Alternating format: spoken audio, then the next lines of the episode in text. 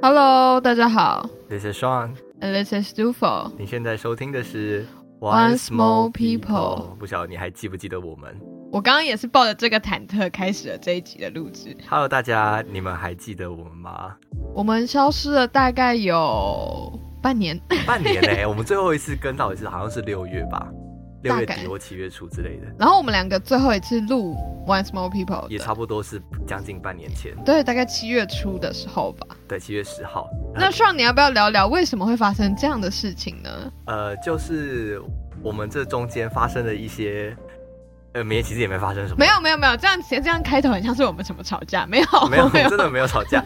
其实老实说，就是我们在拖延，大家刚刚这集的标题了吗？我想这集的标题就是拖延。就是拖延。嗯、嗯，虽然虽然说是拖延，但我们也也有一点这个需要为自己辩驳一下，不完全只是拖延，啊 有一些个人的因素考量。这样，好，那上你先说说你这半年在忙什么好了，让对大家有一个交代，这样子。哈，只是有一些自己的事情要忙嘛。哦好啦 OK 对啊，但这里也不方便大声说，说出来就是嗯，还在尝试中，嗯，好，还还算给过了。可以吗？我现在尽量把我的戏虐程度降到最低。好了，我这半年也是不可避免的有一些新的人生规划出现啊。对啊，我们两个现在就是这样子很含糊地带过，这样大家听了听了三十秒、一分钟，但也不知道我们在干嘛，啊，所以在讲什么？到底在问什么？嗯。嗯，现在还没成功，我真的是不便于多说好了，我觉得这一部分大家各各位观众，我们就就是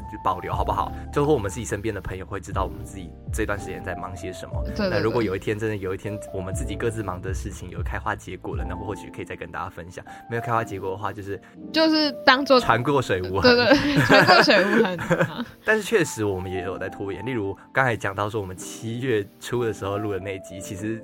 至今都没有上架，然后它一直都停留在我电脑的存档。这中间有一些故事，因为我觉得我换了新的电脑，换了新的剪辑的软体，然后一直想说要花一点时间做呃功课，然后把这个剪辑软体学得更好之后再剪出来。然后结果就因为就有自己的个人考量，然后再加上其实暑假都在暑假就是满档了，所以就基本上播不出一些时间可以好好的在这个 One Small People 的频道上面，然后包括这个学习新的软体剪辑。不过我觉得上一集一直迟迟没有剪出来，还有一个原因啦，是因为上一集真的录超长的。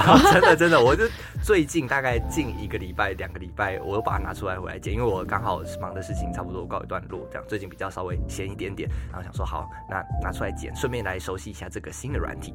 结果就发现哇，我们那集真的是聊的又冗又长，像是阿妈的裹脚布一样。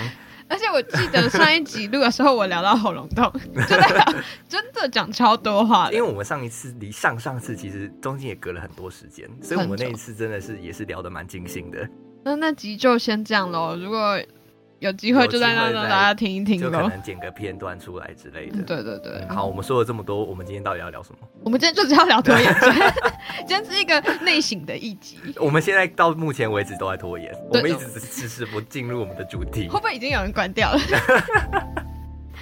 好啦，好大家不要转台，不要转台。嗯，我们今天要从儿时开始反省，我们这个拖延的病根是什么时候开始？对啦，说到拖延症，最早想起来的，不晓得我现在想起来的也是，比如说小时候要练琴，然后每个礼拜要上课，那个时候就是等一下，你让你勾起我的回忆了。什么回忆？我小时候啊，我妈妈送我去朱宗庆嗯打击乐，反正就是那是一个学音学打击乐器的教室。然后我刚刚突然想到一件事，就是以前那个那个教学系统，它是有发那个小小本的联络簿，哦，对，嗯。小小的，啊，我记得上面有一个表格，就是练习一次，妈妈就要帮你盖一次章。然后我小时候就是那种每个礼拜上完，好像那种富有热情的孩子们，都会一回家就就急急忙忙的出来练，然后可能一个礼拜有七天就会盖六个章之类的。嗯，但是我永远就是，我记得我是礼拜天下午上课，我就是礼拜天早上才要拿出来，然后逼我妈帮我盖章那个。然后我妈每次就会很生气，只盖一个。然后每次去那边上课，我都觉得好尴尬，好尴尬，因为别人都有六个章，我只有一个章。所以就可见是从小就没什么上进心。从小就没有上进心可以。从小就在养成这个拖延症习惯。那上怎么拖延恋情呢？我可能是每一天，我妈可能规定我说啊，吃饭前弹一下琴，嗯，然后我可能就啊，等一下摸一下，再等我一下，再等一下啦，等等一下，可能就可能那时候就赖在床上，或者坐坐在椅子上，或者在干嘛？那时候好像也没有电脑可以打吧，我也不知道我那时候到底在怎么打发时间，玩玩具，好像是玩玩具，对，就是幼稚园那个时候，哦，所以我可能就就会想，我再玩一下，再去练琴这样。就是每一天就是我妈三催四请，我才会坐到那个钢琴椅上，才开始练，这样不甘不愿的开始练。对，你勾起我的回忆，因为话还有一个进化版。进化版其实就是上了小学之后，我还是有就是一直在朱宗庆大剧院教室那边上课。我一路一路上高中毕业了，然后后来因为。寒暑假我还是会回去爷爷奶奶家，然后跟一些表哥表姐、一些亲戚的小孩一起住。嗯，然后因为我妈还是有很认真要求我要练习的这件事情，所以她就让我把那个联络簿带回去。然后就是如果我练的话，就阿公阿妈、我爷爷奶奶就会帮我盖章这样。嗯嗯。但是呢，那时候小学的时候出现一个很有致命吸引力的有电子游乐器，就是任天堂出的 We。那时候有一个马里奥光碟，反正每一天早上，呃，本来我爷爷奶奶对我们的要求是，因为那时候我的表哥有在练钢琴，然后我是学打击，他就是规定我们每天早上都要练。然后我的表哥就是不拖延的那一种人，他每天早上八点起床，九点吃完饭就开始练练练，练到快要中午，大概十一点半。然后我就是早上会先不管三七二十一，先躺在沙发上，然后什么都不做那种。然后，然后下午要开始玩 We 的时候。因为以前规定下午才可以玩，然后我的表哥就会很开心玩的时候，我就会很痛苦，因为我我就在拖，然后每人都心不甘情不愿，这是故事的进化版。这是劣根性是从小养成，好好笑哦，很好笑啊！然后再来，就是脱离那个幼稚园的练琴时间之后，上小学，我想到的就是暑假作业，没错。暑假作业不知道大家小时候是不是跟我一样，就是一本一整本的小学暑假作业。我记得应该是一二年级的时候，那是纸本的，厚厚的，厚厚，有点像大本的笔记本。对，大本的笔记本。然后每一个应该每一个人的不太，就是呃，不同人在不同学校会有不同的的经历。然后我印象有一还蛮深刻的是，有一年他是要出好像寒假作业之类的，是游记，然后他要就是自己做一本书哦。每次要做这种东西，我都超痛苦的。就是要生，因为那种东西就是可能你要出去玩，然后你要把出去玩的东西整理，然后再写东西，之后还要做美编。其实我个人觉得最痛苦的是做美编，真的觉得做美编，而且像我们现在做美编，像我们做什么 IG 图文，那个都是电脑弄一弄，你不喜欢就就就按底力就好。可是那个纸的东西，对，有时候不小心弄坏了就皱掉了，皱掉，然后或者要粘东西那种糊糊的，然后最后出来弄出来就是。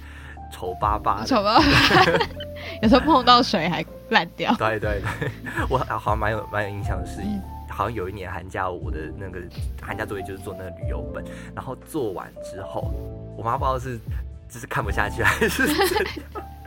然后后来他就帮我加工了一下，所以他就从了一个就是看起来交出去之后会四分五裂的的的废纸，摇身一变变成了一个至今还可以躺在我们家书柜保存的还不错的呃回忆录。这样，那上的妈妈不得了，真的觉得我妈还蛮了不起。我记得我小时候很多很多那种美术作业或者什么的，我而且我觉得我那时候小时候的个性就是，我觉得我做的还蛮不错的，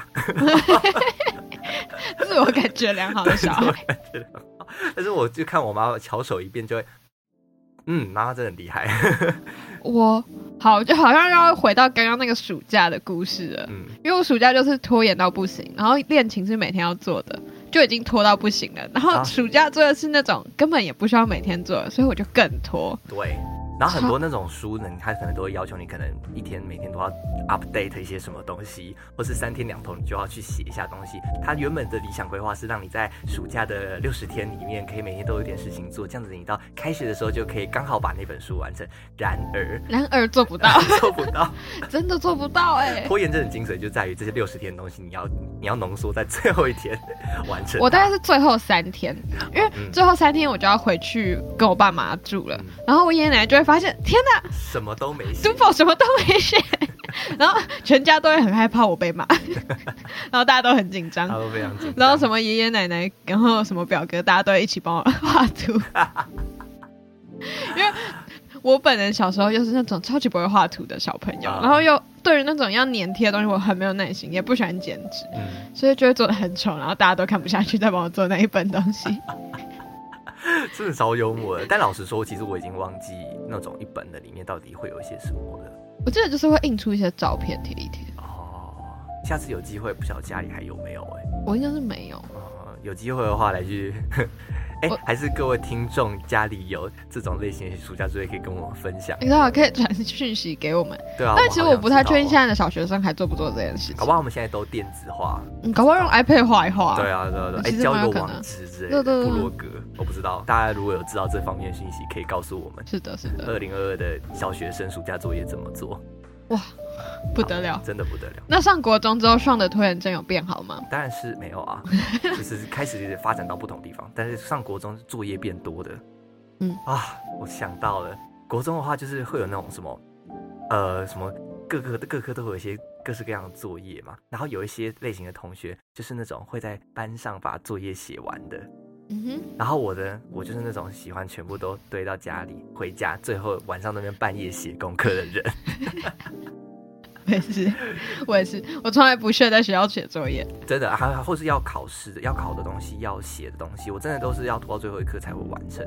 然后我觉得要考的东西，哎，要考的东西是是最重、最最有印象的，就是国中的时候会考注释，我我记得那个东西，那个东西很变态，超变态，你要还有我们一字字一一句，是巨细靡，一个都一个字都不能差的那一种，对，然后把它背下来，然后默写，我记得我觉得好痛苦，超痛苦的。而且那个东西真的好需要时间。那好需要时间，就是像背单词，你不能前一秒在背，就是对对对但是问题就是，但是我就大家都是我们就是拖延症患者啊。我们我觉得我们会仗着我们的那个短期记忆好像还不错，就会去做这件事情。哦，对对对对对嗯，对，然后就是这样子，可能一次两次觉得哎、好像可以应付，哎、考出来好像不错，然后就会继继续循序做做这个恶性循环下。我国中最印象深刻，除了这个之外，还有一个蛮幽默的东西。我记得我们国中的班导是数学老师，然后他他对大家都很用心，就是我们国中出是不用课本上课，然后就是买一些讲义上课这样子。嗯，然后他就会要求我们每一题都写，写完就算了嘛，还要订正。嗯，但订正就是拖延症患者的开始，因为一章写一个章节写完之后才要订正，然后那个订正的内容恰好一个学期检查一次，啊那一个学期大概有六章吧，我忘有点忘记细节了，但是我就是死不订正的那一种人。只是要到要检查了才开始然。后要检查之后，我发现完蛋，我错超多，而且就是老师是用红笔勾，你没有办法偷偷涂改。哦，结果我记得我国中是全班拖延症最严重的小孩，我最后站在老师旁边，直到订正完才可以回家，然后平常不可以下课，除了上厕所以外不能做其他事，这是告诉我们拖延是要付出代价的，真的。真的真的。不过长大之后，好像就开始开始会发现拖延症有时候也是会有一些不一样的效果吧，你说超常发挥吗？超常发挥。对对对，就是应该上大学才会发生。超常发挥，尤其是我有时候都会突然很惊讶于自己的脑力怎么可以在做报告死线之前变得这么好。上是喜欢拖报告的人吗？我觉得我算是，但是我慢慢的会往前拉那个时间轴，这样，哦，因为嗯，我有点不太喜欢每次都压到死线最后一刻的那种压迫感。其实我最后有理出一个方法对抗拖延症，就是如果死线好比说是十二月十号好了，我会在 Google 行事例上面写死死线是十二月七号。可是因为我自己的习惯是我只要在学期一开始，我就会把所有的死线。还有考试，还有什么作业、缴交的日期，全部都加到 Google 行事历，所以其实我根本记不清，我已经把它往前移三天了，哦，所以我觉得很紧张、很紧张、很紧张，然后赶快写完。但后来发现，其实还有三天可以检查呢，杜否？我想和自己拍手，哎、所以你会真的会检查吗？你会用三天检查吗？我真的会用一天吧？啊、就可能十二月十号嘛，然后十二月七号写完，然后然后要上传那个线上系统的时候，发现哎是十二月十号哎，然后就有点开心，小确幸。小确幸。然后十二月八号就不做事了，其实我觉得这是一个很聪明的方法哎、然后十二月九号想说不行不行，真的要交了，真的要交了。就就赶快赶快看看看看，然后可能十二月九号晚上交出去，那你这样子的效果怎么样？我觉得还不错。出来的成绩啊，或者什么有得到你就比较稳定因为因为我觉得那个突然症脑力迸发的时间产出的东西有时候会蛮粗粗心，就是架构什么逻辑虽然是对的，但是偶尔会有一些小错误吧，像不小心打错字啊，或者是可能什么图表没有拉好什么什么的。哦，这样交出去就很可惜，觉得啊，啊，就差一点点。方向对了，但是细节错了。对对对，但就有一个提早个三天嘛，你空个一天修一下细节，出去的东西就会比较稳定一点。嗯。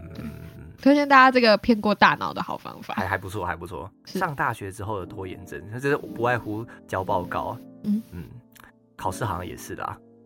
考试看大考小考，有些太大的考试已经拖不了了，没办法抱佛脚了。太大的考试简直在心脏健身，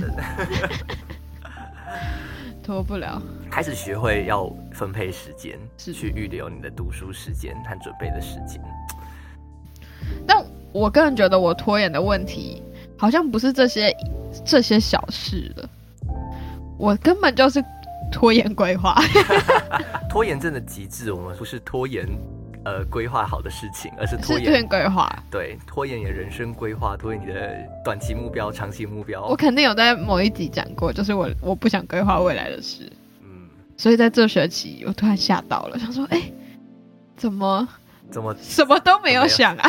好可怕！我觉得这种心态会在那种看到身边有些人，可能他们一两年前就已经拟定了某个目标，然后他们在这个方向上已经耕耘了两年，然后突然发现他成功的时候，对，或者他不一定已经成功，可是你会发现，哎，他好像已经累积一点东西了，至少他跑得比你快的。对对对，然后这时候就会觉得，哦哦啊，我我嘞，像这种时候啊，我都会有一种新的情绪产生，就是因为拖延症害的，它叫焦虑。面对未来的焦虑，对，嗯，我觉得当自己想要达到某一种高度，但你发现你现在跟这个高度之间的落差是未知的，嗯，那时候真的会很焦虑，就会很彷徨，说，哎，我不知道我接下来要再努力多久才有可能达到那个东西。而且像我这个人就是比较没有一种对于长远规划，就是我很多目标跟想法都会是比较临时的出现的。所以当发现哇，其实需要长时间达成，或是什么需要更久，比我预想中的还要久，或是现在无法做到，我都会很害怕。对，然后甚至就会觉得好像暂时先不要做好了。我觉得我有一个类似像这样的心态，就是我可能会有一些事情是我还蛮清楚自己喜欢的，但是我不确定。呃，这个喜欢的东西要怎么具象化，变成一个未来的生活的模样？它会变成我生命中的一个什么样子的样态？那我现在要怎么样去达成它？中间我需要历时多久？我现在要先做些什么？这些东西对我来讲，当他们变成一片未知的时候，就会变成一片焦虑的海，将我淹没。焦虑大海，真的是焦虑大海，然后你就会很想。跌进去之后再也不要再起来，对，没错，然后再度拖延下去，拖延，这是一个拖延回圈，回圈，对，回圈。当你在拖延，然后再起来的时候，发现哎，其他人已经离他的梦想，好，那你再进。去一次，再进去一次，哦，我不要看，我不要看，我不想看，假装先看不到。我自己有一个很深的体悟，嗯，这就是逃避。哦，没错，嗯。我每次就是焦虑完、崩溃完，然后之后就会就会告诉自己说，你不可以再逃避了，然后就会死拼活拼的把自己爬起来。之后就想说，好，我不管我，我现在就算离我现在想要做的事情还有很远很远很远，但是总有一些事情我现在可以做的，嗯，我就去做那些事情。说到逃避啊，我以前的座右铭其实是逃避虽然可耻但有用，真的很有用，我必须。但那这半年我重新的去审视逃避这件事之后，我觉得如果把时间轴拉长的话，我会说逃避又可耻又无用。啊，确实啊，就是，嗯，我不敢说它完全没有用，但是当我把时间拉长去看一些成果的时候，就会发现现那当时逃避的事情，现在还是要重新去审视。对，嗯，但我觉得逃避。就是就像呃，我记得这这学期我上一堂课，在开学的时候，老师就很清楚的跟我们讲说，你们想要翘课没关系，但是希望你翘课是去做对自己有用的事情。然后我觉得在这边也可以套用，就逃避有时候我们是暂时先不去面对那些我们想要去、我们需要面对的事情。这件事情并本身并不可耻，就是有时候我们真的就是需要给自己一点休息的时间。那这这因人而异，有些人他可能休息个一次。然后他的他的他可以他休息一次，他可以他可以努力半年，但有些人可能就是他休息一次，他可能只能撑三个礼拜之类的。那这样子，我觉得我自己的心态就是，我不管每一次我每一次休息，或是每次有这样子像逃避的东西的时候，我边逃避的本身边修写本身，我根本没有让自己休息到。我一边在一边在没有在面对问题，一边又在指责自己现在为什么没有去面对那些问题，所以就变得我其实该放松的时候没放松，然后那个时间也没有好好的，就是没该放松的时候没有好好放松到，就好像翘课了，但是翘课了却在焦虑，那也你也没有把你原本拿去做另外一件事情的时间好好利用到。对，所以我会觉得不去面对。不去面对没关系，因为有时候我们都会遇到一些低潮，会有一些难过，我们会需要时间消化自己的情绪。但是在那段时间里面，就是要学习让自己可以可以更饶过自己，该饶过自己的时候饶过自己。我觉得是心态上的放过自己，比实际上你的行动看起来像放过自己更难。对，更难，非常难。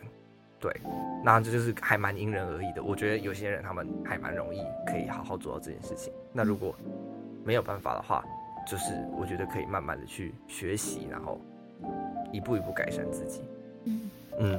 不过我觉得最直接的方法可能会有一个是需要跳脱那个比较心理的框架吧。